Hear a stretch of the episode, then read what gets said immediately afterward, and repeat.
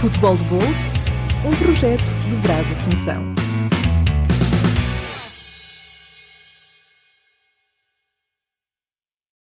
Olá, nostálgicos futebolistas deste podcast. Sejam mais uma vez bem-vindos a este canal. Ao pensar no tema desta semana, tive duas inspirações especiais que estiveram ligadas num determinado momento das suas vidas. Uma dessas inspirações retorna às competições profissionais em Portugal, depois de passar por um longo e penoso processo de falência em 2012. Já outra inspiração volta a estar presente numa final europeia, a segunda consecutiva da Roma, e assim repete o feito que fez no Porto em 2003-2004. Para os mais desatentos, hoje vamos falar da União de Leiria de José Mourinho, que antes de ser treinador do Porto, quase foi campeão com esta equipa em 2002. Para muitos, Mourinho começou a sua carreira no Porto de uma forma vitoriosa. Porém, existe um trajeto que o leva até à cidade invicta para ganhar tudo pelo Futebol Clube depois de ter deixado a equipa técnica de Vangal, o Barcelona, da qual era treinador adjunto, Mourinho aceitou orientar o Benfica que estava numa fase horrível de resultados esportivos e económicos. O futebol português era dominado por um futebol clube Porto dominador, tendo ganho um pentacampeonato e com excelentes prestações europeias pelo caminho. Já o rival da cidade, o Sporting, tinha ganho o último campeonato em 99-2000 e desde 94 o Benfica não ganhava um único título a 20 de setembro de 2000, Mourinho aceitou o desafio gigante de resgatar o Benfica à sua glória de tempos mais distantes. Aquilo que nós prometemos é que, logicamente, com as limitações de tempo que são normais num momento como este, não nos confrontamos com aquilo que todos os treinadores confrontaram. Foram oito semanas, sete, oito semanas de preparação até ao primeiro jogo. A nós espera-nos, a nós espera-nos uh, uma semana com três jogos e dois dias para trabalhar mas aquilo que nós prometemos. E quando digo nós, eh, se alguma vez eu me, eu me esquecer de dizer nós e de dizer eu, será um mero esquecimento, porque quando digo nós, refiro logicamente à totalidade das pessoas que vão trabalhar comigo. Temos como objetivo claro sermos amanhã melhor que hoje.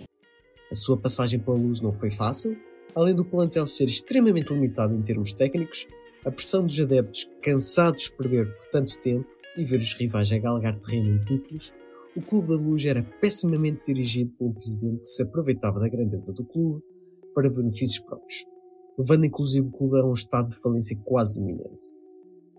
Mas, mesmo com problemas, Mourinho conseguiu mostrar melhorias no jogo do Benfica, inclusive ganhou o Sporting, atual campeão, por 3 a 0. Manic joga bem na direita, era para Miguel, mas mal depois a defesa do Sporting um lance com uma enorme dúvida José Manuel Portugal. Bom, uh, para mim o André Cruz uh, Mas é grande penalidade. Ele vai marcar grande penalidade, exatamente. Expectativa nas bancadas da luz. Van Oudon corre para a bola. Atira a gol do Benfica. De grande. Vai ser repetido o penalti.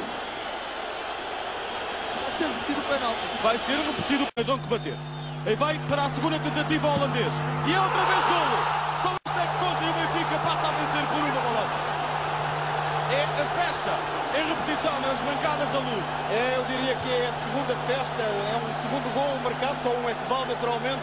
Mas estas gargantas dos adeptos do Benfica gritam pela segunda. Muita agressividade e muita força ao meio campo pelos homens do Sporting.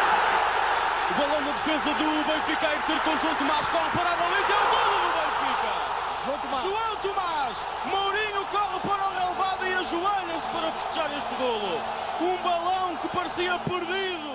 Já tinha 11 golos marcados nos últimos 15 minutos das partidas. Com o de João Tomás, esse número subiu para a dúzia. E aí vai outra vez o número 11 do Benfica. E é o terceiro golo encarnado no jogo. O segundo de João Tomás nesta partida. O nono no campeonato. E são 13 agora os golos do Benfica nos últimos 15 minutos dos jogos. José Mourinho vira-se o José Manuel Portugal. É uma enorme, enorme festa no Estádio da Luz. Mas o Benfica na época tinha um dom de transformar tudo em caos. A contestação ao presidente era grande e, como tal, houve eleições para mudar o rumo do Benfica. O homem que sucedeu a Valia Azevedo foi Manuel Vilarim, por esmagadora maioria. Este, em campanha eleitoral, já tinha feito um aviso. Caso ganhasse, Mourinho não seria o seu treinador, e sim Toninho.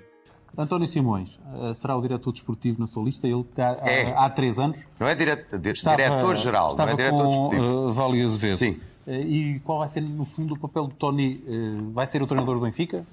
Vai para o lugar Olha. do José Mourinho, é isso que as pessoas querem O perceber. meu treinador é o Tony. Quando é que vai ser treinador do Benfica? Não sei. Na, na ocasião própria, saber se há. Isto é o que eu lhe tenho de dizer. Eu relação- em não, quero, não quero arranjar mais confusões, porque senão vem logo ali o senhor Dr. Vale Azevedo com, com aquelas extrapolações que ele E faz. com, e, e com o Dr. Vale Azevedo, eh, José Mourinho, eh, é e será o treinador do Benfica nos É, próximos naturalmente tempos? que é o mantém, treinador. mantém confiança nele? Eh, naturalmente, e tem estado a fazer um excelente trabalho. Agora, eu devo dizer que aqui, mais uma vez, se vê que eh, a falta de consistência aqui do Dr. Manuel Vilarinho. A sentença de Mourinho na luz já estava assinada. Por mais méritos que tivesse, Mourinho acabava por sair e pela porta cá. Portanto, ele começa por dizer que o atual treinador me deixa à margem e com os últimos jogos no banco. Pois bem, desde que eu estou cá em sete jogos, foi titular em quatro e teve três no banco.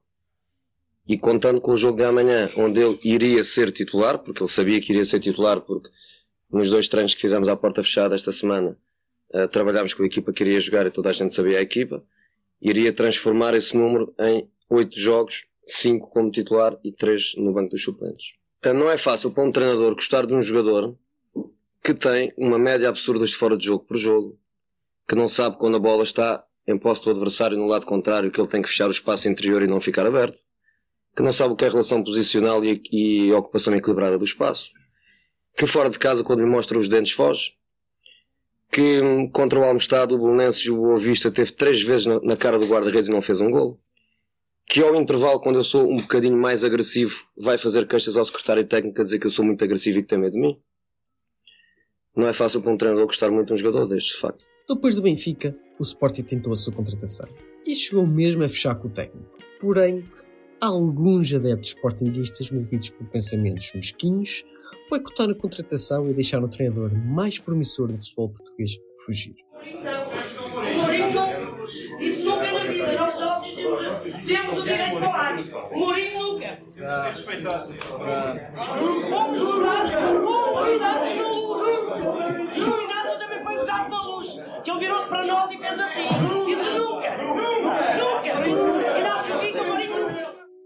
E então é aqui que começa a saga União de Leiria na vida de Mourinho e de todos os leirienses. Como é trabalhar com o plantel da União Leiria? Eu acho que é capaz de ser mais difícil para o plantel do Leiria trabalhar comigo do que para mim trabalhar com eles.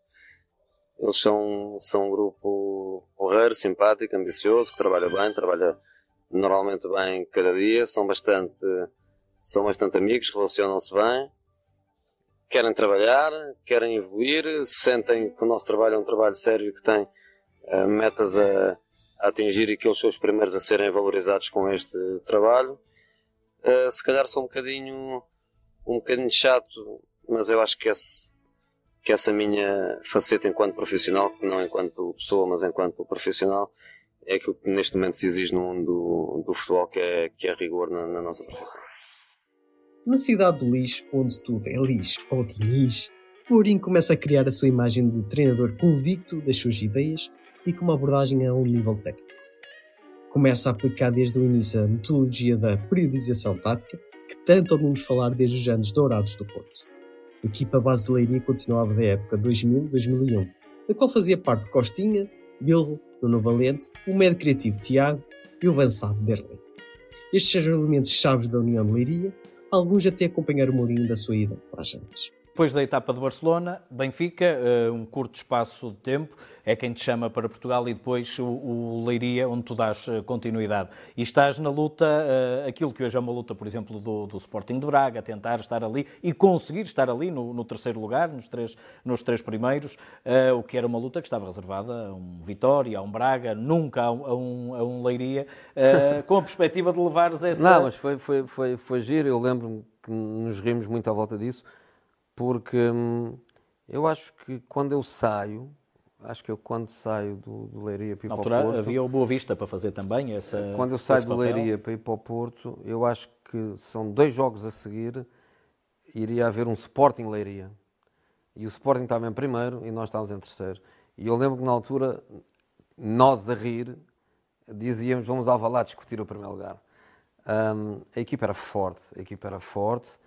Hum, não acredito que pudéssemos ter sido campeões se eu tivesse ficado até ao final da época. Não vou tão longe como isso, mas, mas seguramente era para fazer história, porque a equipa era, era muito boa.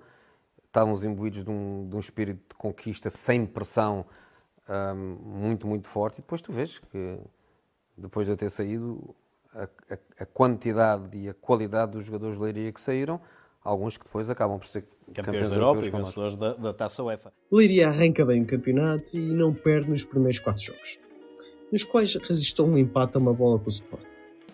As cinco jornadas seguintes trouxeram apenas um triunfo aos leirienses, que voltaram a travar um dos grandes, neste caso o Benfica, com mais um empate a um golo no estádio Magalhães Pessoa. Na Taça Portugal durou apenas um jogo, sendo derrotado por 3 a 0, após prolongamento com o Boa Vista no Bessa. A equipa achadrezada já provava ser uma besta negra de Mourinho. E daqui para a frente, tudo mudou. A 25 de novembro marcou o arranque dos leirienses para a melhor fase da época. Foram oito jogos consecutivos sem perder e que se traduziram em seis vitórias e dois empates e permitiram ao Leiria somar 20 pontos e saltar do 11º lugar para a quarta posição do campeonato. Ora, destaques para a goleada histórica em casa sobre o Salgueiros por 7 a 0.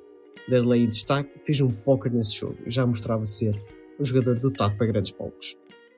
eu e o senhor, o senhor Pinto Costa ah, termos sido hon- honestíssimos ah, com ele e dizer-lhe que hum, o senhor tem jogadores que nós queremos e hum, o treinador nós precisamos já, ah, os jogadores nós precisamos na próxima época e hum, Derlei, Nuno Valente, eventualmente Tiago, nós queremos ah, comprar. A 20 de janeiro de 2002, Mourinho fez, sem saber, o último jogo no comando técnico do Liga, empatando com o Santa Clara nos Açores, com mais um gol de Darley, terminando assim a sua aventura em Leiria com oito jogos consecutivos sempre a pontuar, deixando a equipa a sonhar por algo inédito. Numa entrevista ao Porto Canal em 2019, Mourinho contou alguns detalhes da sua saída de Leiria para o Porto, dizendo que sempre disse ao plantel que não saía até ao final da temporada. Porém, no mesmo dia em que o Leiria empatou nos Açores, o Porto perdeu no Bessa, com Boa Vista por 1 a 0, e caiu para a quinta posição, o que fez com que Pinto Costa, presidente do Porto, avançasse para a contratação de Mourinho.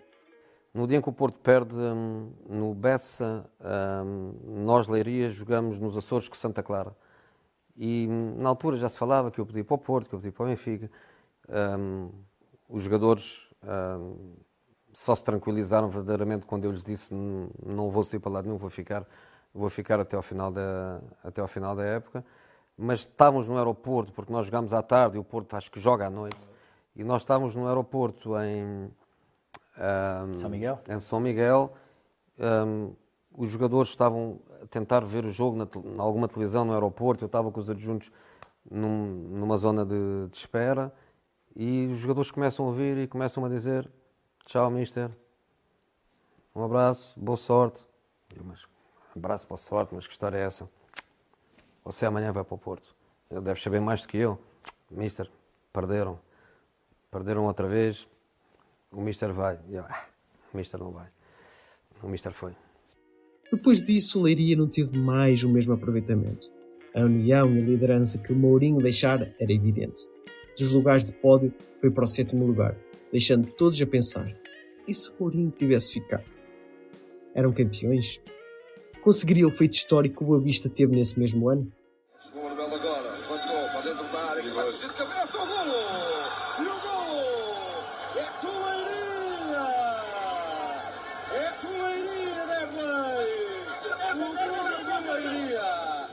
Aos 42 minutos e meio! Derlei de cabeça! Um golo com dedicatória! Pedro Ramalho! Mas o que fica na memória de todos é que Mourinho conseguiu transformar algo vulgar em extraordinário, e por estes lados ninguém o esqueceu. Depois disso, já sabe, transformou o Porto numa equipa demolidora, com uma grande base de jogadores nacionais e com aqueles que entendiam o que Mourinho queria do jogo.